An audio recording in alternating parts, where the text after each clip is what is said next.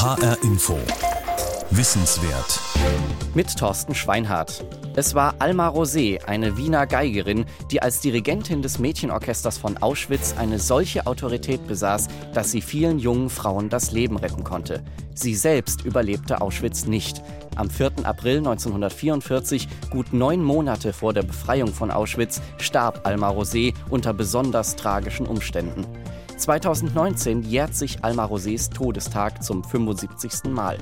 In HR Info Wissenswert erinnern wir deshalb jetzt an eine bemerkenswerte Frau und große Musikerin. Auschwitz ist heute zu einem Synonym für den Holocaust geworden, für die systematische Vernichtung von Menschenleben durch die Nazis.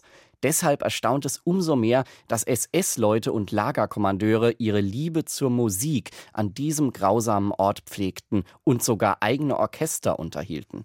Das Mädchenorchester von Auschwitz war berühmt, ebenso die Leiterin des Orchesters Alma Rosé. Vor ihrer Zwangsverschleppung nach Auschwitz war sie eine in ganz Europa gefeierte Geigerin und Dirigentin. Heute ist Alma Rosé in Vergessenheit geraten. Juliane Ort hat mit der Cellistin des Mädchenorchesters Anita Lasker-Wallfisch sprechen können, die heute in London lebt. Sie und der Wiener Journalist Joachim Riedel lassen das Leben von Alma Rosé für uns noch einmal aufscheinen. Am Morgen des 18. Juli 1943 verlässt der Abtransport Nummer 57 den Bahnhof Paris-Bobigny.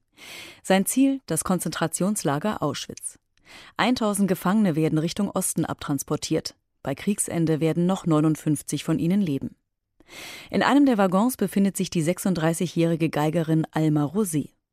In Auschwitz erhält sie die Nummer 50381. Sie kommt in Block 10 des Stammlagers, den sogenannten Experimentierblock, in dem der SS-Arzt Josef Mengele seine unmenschlichen medizinischen Experimente absolviert. Alma Rosé bittet darum, ein letztes Mal auf ihrer Geige spielen zu dürfen. Eine Mitgefangene erinnert sich. Schönheit war in Block 10 bis zu jenem Abend ein lang vergessener Traum gewesen. Niemand hätte sich von solcher Schönheit träumen lassen, wie sie in diesem Moment aus ihrem Spiel aufstieg.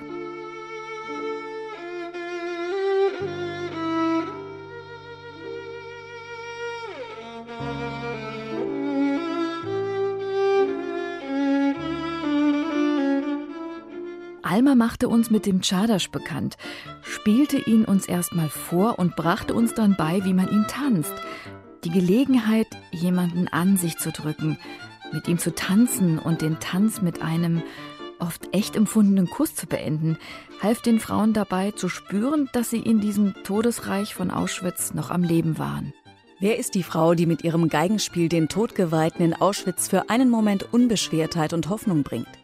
Und die als Leiterin des Mädchenorchesters von Auschwitz einigen Gefangenen das Leben retten wird.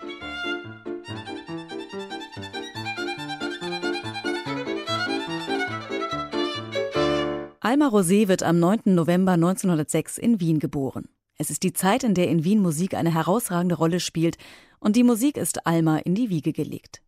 Ihr Vater Arnold Rosé, geboren als Arnold Josef Rosenblum, ist von seinem 17. Lebensjahr an Konzertmeister an der Wiener Hofoper und Mitglied der Wiener Philharmoniker. Mit 19 nimmt er den Künstlernamen Rosé an und gründet das Rosé Quartett. Eines der führenden Kammermusikensembles jener Zeit, das auch moderne Komponisten fördert und viele Werke uraufführt, unter anderem von Arnold Schönberg. Joachim Riedel ist Leiter des Wiener Büros der Wochenzeitung Die Zeit und hat sich für eine Ausstellung intensiv mit der Familie Rosé befasst. Arnold Rosé war vielleicht der bedeutendste Geiger seiner Generation, war über 50 Jahre lang Konzertmeister der Wiener Philharmoniker. Die Wiener Philharmoniker waren wieder oder hielten sich zumindest für das größte und bedeutendste Orchester Europas. Also das ist alles so eine Geschichte von, von, von Superlativen. Und er war auch Konzertmeister in einer Phase, wo Gustav Mahler Direktor der Hofoper war. Die waren einfach im kulturellen Leben oder im geistigen Leben der Stadt Leuchttürme. Ja? Der Geiger Arnold Rosé und der Dirigent und Komponist Gustav Mahler sind nicht nur beruflich miteinander verbunden, sondern auch familiär.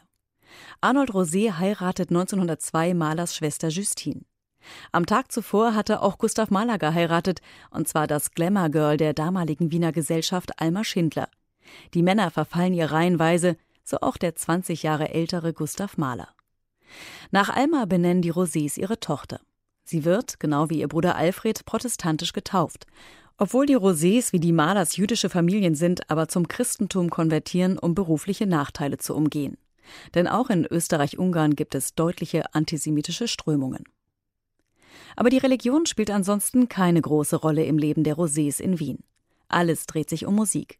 Die Soireen im Hause Rosé sind gesellschaftliche Ereignisse, die Größen des europäischen Musiklebens wie Richard Strauss gehen hier ein und aus. Man erkennt, wie wichtig Arnold Rosé gewesen ist an der Tatsache, als er, das war dann schon in der Zwischenkriegszeit, sein 50.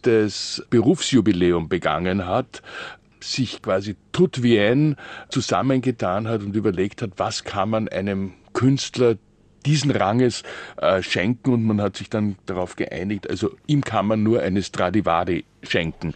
Und da waren irgendwelche Ex-Gräfinnen und, und, und Rothschilds und ich weiß nicht, wer alle haben zusammengelegt und haben tatsächlich Arnold Rosé eine Stradivari geschenkt, die er dann auch in die Emigration mitgenommen hat und es gibt dann auch Erzählungen, dass er während des Blitz in London in den U-Bahn-Schächten, wo sich die Leute geflüchtet haben vor den deutschen Bomben, äh, mit eben dieser Stradivari die Kreuzersonate von Beethoven gegeigt hat. Alma und ihr Bruder Alfred wachsen umgeben von Musik auf. Während Alfred die Geige schnell gegen das Klavier eintauscht, ist für Alma früh klar, dass sie in die Fußstapfen ihres Vaters treten will. Sie hat nicht irgendwie Geige gelernt, sondern ihr Vater hat ihr Geige beigebracht.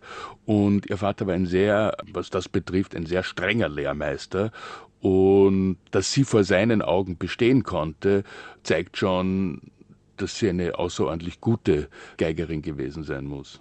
Aber das Problem war natürlich, dass wenn sie diesen Namen tragen, ja, stehen sie automatisch im Schatten eines Titanen fast, ja, und werden unentwegt an ihm gemessen. Und es gibt eigentlich nur eine Aufnahme von ihr, wo sie mit ihrem Vater gemeinsam das äh, Violin-Doppelkonzert von Bach spielt. Und das ist eigentlich die einzige klassische Aufnahme, die es gibt.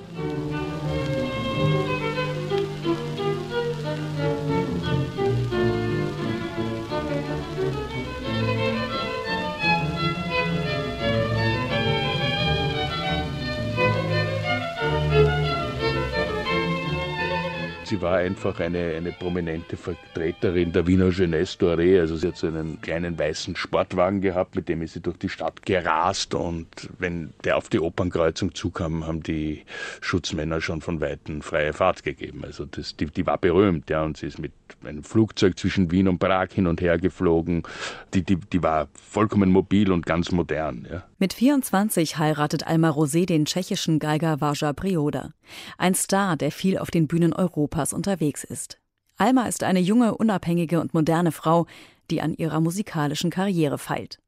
Ihr berühmter Nachname erweist sich dabei als eher hinderlich. Sie hat erkannt, sie wird sich nie aus dem Schatten ihres Vaters hinausspielen können, wenn Sie so wollen, und hat einfach den richtigen Entschluss gemacht, zu sagen, okay, dann wechsle ich einfach die Genres und ist in die Unterhaltungsmusik gegangen und hat eben dieses Ensemble, die Wiener Walzermädeln, organisiert, die musikalisch hervorragend waren. Mit den Wiener Walzermädeln hat sich Alma ein eigenes Kammerorchester aufgebaut, das nur aus Frauen besteht. Mit ihren Auftritten feiern sie ab 1933 Erfolge.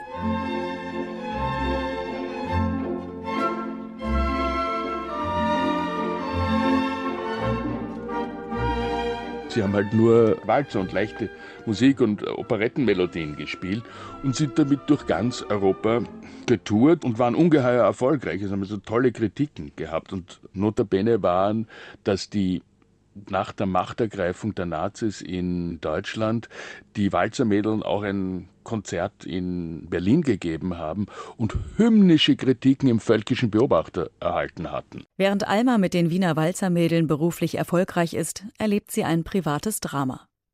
Ihr Mann reicht im März 1935 die Scheidung ein. Ihre Mutter erkrankt schwer. Und die Bedrohung durch die Nationalsozialisten wächst. Im Juli 1935 werden die Nürnberger Rassengesetze beschlossen, die große Einschränkungen für Juden im Alltag mit sich bringen. Doch noch ist Österreich unabhängig. Im März 1938 aber tritt der österreichische Kanzler Kurt Schuschnigg zurück und weicht damit dem Druck Hitlers. Der Herr Bundespräsident beauftragt mich, dem österreichischen Volke mitzuteilen, dass wir der Gewalt weichen. So verabschiede ich mich in dieser Stunde dem österreichischen Volke. Gott schütze Österreich! Am Tag darauf überqueren deutsche Truppen die Grenze Österreichs und am Abend rollen deutsche Panzer in Wien ein. Arnold Rosé spielt Tristan und Isolde, sein letzter Auftritt. Arnold Rosé wird wie andere jüdische Musiker von den Besetzungsplänen genommen. Wie Sie richtig vermuten, bin ich nun nach 57 Jahren Oper, 56 Jahren Quartett und 44 Jahren Hofmusikkapelle in den Ruhestand versunken, ohne Sang und Klang. Ich glaube, dass Sie mich genügend kennen, um zu wissen, dass mir Eitelkeit fremd ist, aber dass man so plötzlich totgesagt wird, das ist nicht zu fassen. Auch in Österreich gelten nun die Rassengesetze der Nazis. Alma ist 31 und frisch verliebt in den Ingenieur Heinrich Salzer. Eine Heirat zwischen einer Jüdin und einem Nichtjuden kommt aber nicht mehr in Frage. Außerdem gilt für jüdische Musiker ein öffentliches Auftrittsverbot. Damit sind Alma, ihr Bruder und ihr Vater ohne Einkommen. Die künstlerische Elite Wiens verlässt in Scharen das Land, darunter Arnold Schönberg und Alma Mahler-Werfel, Almas Tante, die inzwischen mit dem Lyriker und Dramatiker Franz Werfel verheiratet ist. In Wien wird die Situation für Juden immer gefährlicher. Übergriffe und Verhaftungen sind an der Tagesordnung. Alma reist im März 1939 nach London, ihr Vater folgt ihr im Mai. Sie wohnen bei Freunden und leben von dem, was sie in die Emigration mitnehmen konnten. Mit ihrem Freund hält sie Briefkontakt, aber das Ende von Almas zweiter großer Liebe ist besiegelt. Für Tochter und Vater ist es schwierig, in England Geld zu verdienen. Zwar gibt es Auftritte mit anderen geflüchteten Musikern und sogar das Rosé-Quartett lebt wieder auf, aber die Einnahmen sind spärlich.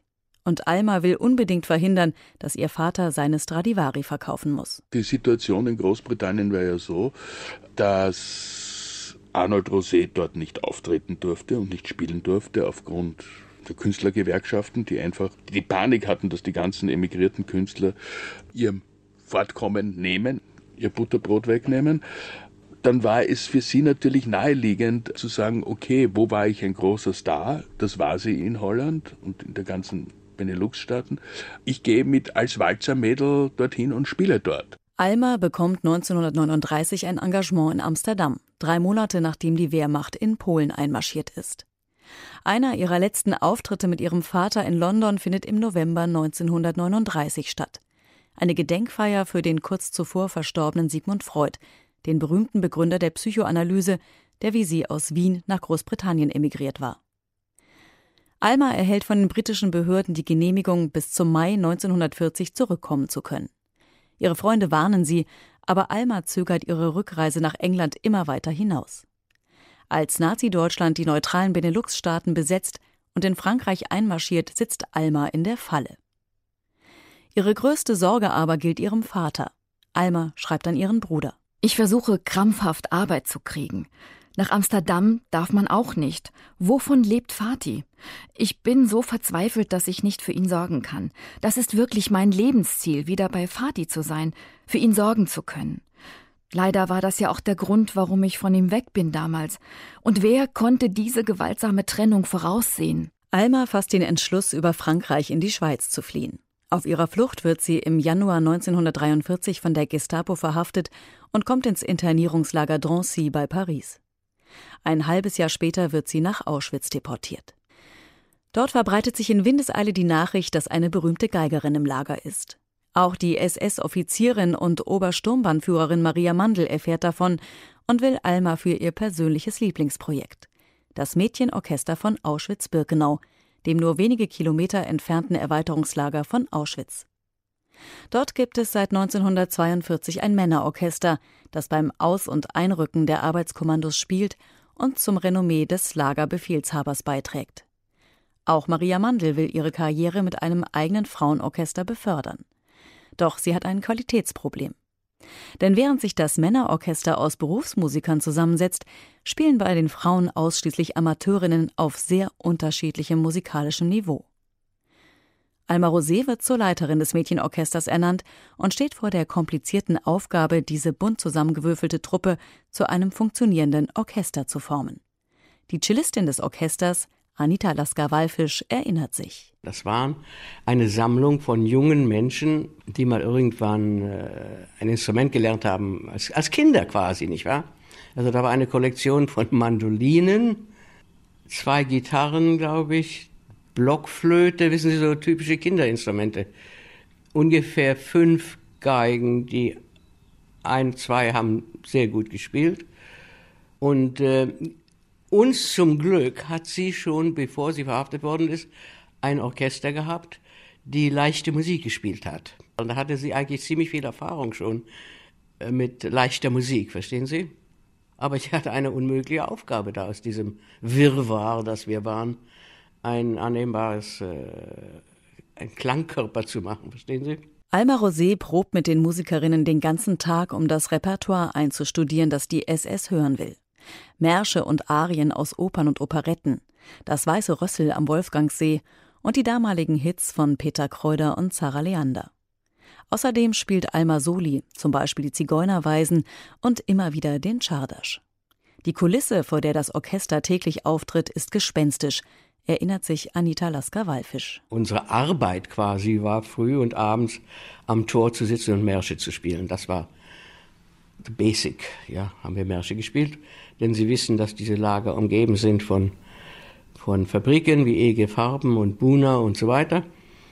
Und Tausende von äh, Menschen sind ausmarschiert zu unserer Marschmusik und am Abend genau das Gleiche zurück. Und während des Tages haben wir versucht, Repertoire zu lernen. Ja, so war das. Also wir, drum haben wir den ganzen Tag gespielt. Dazu kommen Konzerte an Sonntagen. Besucht werden sie vom SS-Personal, aber auch von Häftlingen, Kapos und Wachpersonal. Almas Freundin, die junge slowakische Ärztin Dr. Manzi, beschreibt ein solches Konzert in der sogenannten Sauna, dem Badehaus. Tausend, vielleicht auch mehr Häftlinge strömten schon einige Stunden vor Beginn in die Sauna. Und während des Konzerts herrschte hier eine Stille wie in einer Kirche. Es waren die feierlichsten Momente im Lager. Das Programm? Puccini, Verdi, Chopin, Tschaikowski, Dvorak, Strauss, aber auch Operettenarien und Lieder. Die Art, wie Alma dirigierte, vertiefte sich. Ihr ganzes Wesen legte sie in jeden Ton hinein. Sie sah nicht, was um sie herum geschah. Schlaflose Nächte, spannungsgeladene Tage, Ihr ganzes Leben durchflutete sie in der Trance der Musik. Ihrer Musik. Gelegentlich hat die SS Sonderwünsche. Josef Mengele lässt sich von Alma die Träumerei von Schumann vorspielen. Maria Mandl liebt die Zigeunerweisen. Für Alma ist klar, dass das Orchester ihr und den Musikerinnen das Überleben sichert. Eine Musikerin erinnert sich, wie sie bei einem verpatzten Einsatz von Alma angeherrscht wurde. Wenn wir nicht gut spielen, kommen wir ins Gas. Also, Spiel! Die Alma war so, ähm, so kritisch, musste alles gut sein, nicht wahr? Es war eine Art Niveau halten, verstehen Sie? Das war das Ganze. Eine Art Niveau halten und sich aus diesem äh, Dreck heraushalten. Aber ich, ich habe sie nicht sehr geliebt, sie war irrsinnig streng. Man hat Angst vor ihr gehabt. es war besser, Angst vor ihr zu haben, als vor den Deutschen. Ich meine, es ist besser, sich auf, darauf zu konzentrieren, ob man die richtigen Noten spielt, als äh, aus dem Fenster zu schauen und den schwarzen Rauch zu sehen. Wissen Sie, es war ein ohne Frage ein Escape äh, von der Hölle, in der man sich befand. Alma nimmt so viele jüdische Mädchen und Frauen in das Orchester auf wie irgendwie vertretbar und rettet sie damit vor dem sicheren Tod in der Gaskammer. Und wer nicht gut genug ist für das Orchester, bekommt die Aufgabe, Noten abzuschreiben. Durch Almas hohes Ansehen bei der SS kann sie für ihre Orchestermitglieder Privilegien herausholen. Im Musikblock gibt es eine eigene Toilette und einen Ofen, vorgeblich um die Instrumente zu schützen. Die Musikerinnen werden von den Zählappellen in klirrender Kälte befreit. Ab und an gibt es extra Essensrationen. Die Autorität Almas verschafft ihr absoluten Respekt, nicht nur bei ihrem Orchester, sondern auch bei der SS. Sie hat den Rang eines Kapos. Die Alma Rosé hätte man nie Saujuden genannt. Die war von einer Würde, unnahbar war sie. Man hat sie Frau Alma genannt. Das ist eine Unmöglichkeit. Wir waren nichts wie Saujuden. Sie ist Frau Alma genannt worden. Man hat also einen irrsinnigen Respekt vor ihr gehabt. Und wir hatten ziemliche Angst vor ihr. Sie war wahnsinnig streng. Am Abend des 2. April 1944 wird Alma zur Geburtstagsfeier bei der Aufseherin der Bekleidungskammer eingeladen. Von diesem Abend kehrt sie schwer krank zurück. Blaue Flecken überziehen ihren fiebernden Körper. Mehrere Ärzte kümmern sich um Alma. Am 4. April wird schließlich sogar Josef Mengele konsultiert, der eine Lumbalpunktion anordnet. Denn nichts fürchtet die SS mehr, als dass Seuchen im Lager ausbrechen. Alma leidet nicht wie befürchtet an Hirnhautentzündung. Doch ihr Zustand verschlechtert sich und im Morgengrauen des 5. April 1944 stirbt sie, im Alter von 37 Jahren.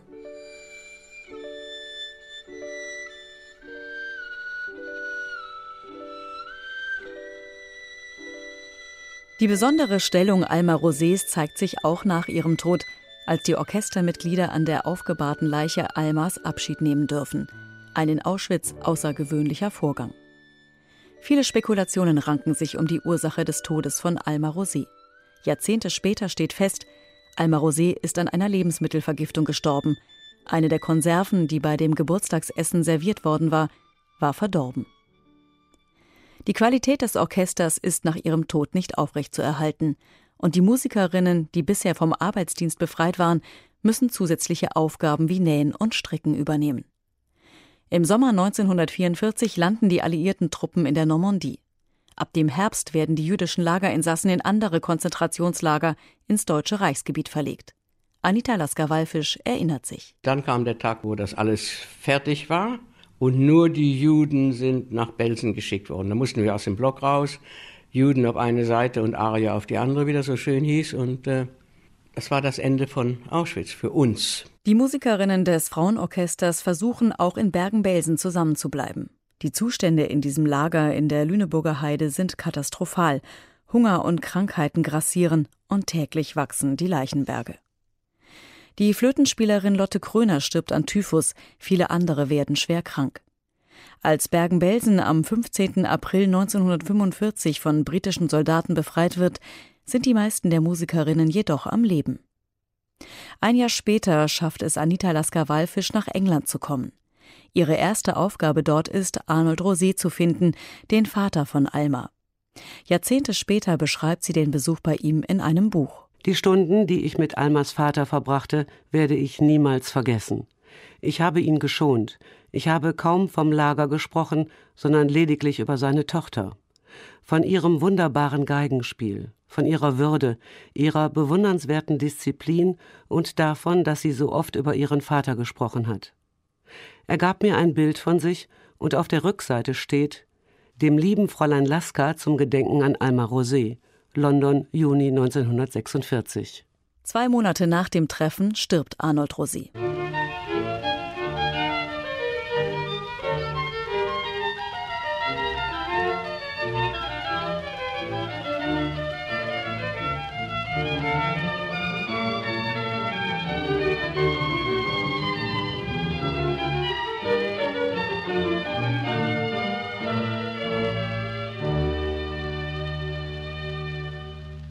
In ihrer früheren Heimatstadt Wien erinnert seit 1969 ein Straßenschild an Alma Rosé, die berühmte Geigerin, Leiterin der Wiener Walzermädeln und des Mädchenorchesters von Auschwitz. Ein Leben voller Musik, dessen Glanz und Tragik sich in diesem Satz zusammenfassen lässt. Alma Rosé an ihrer Wiege stand Gustav Mahler und an ihrer Bahre stand Josef Mengele. Alma Rosé in Erinnerung an eine bedeutende Frau und Musikerin. Das war ein HR-Info Wissenswert von Juliane Ort. Wer mehr über die Leiterin des Mädchenorchesters erfahren möchte, kann das Buch von Richard Newman lesen, der Almas Bruder Alfred Rosé kennengelernt und vieles über sie ausgegraben hat. Es trägt den einfachen Titel Alma Rosé, Wien 1906, Auschwitz 1944. Erschienen ist es im Weidle Verlag und kostet 34 Euro. Die Cellistin des Mädchenorchesters Anita Lasker-Wallfisch, die Sie eben hören konnten, hat das Vorwort geschrieben. Diese Sendung gibt es als Podcast auf hrinforadio.de und in der ARD Audio App. Mein Name ist Thorsten Schweinhardt.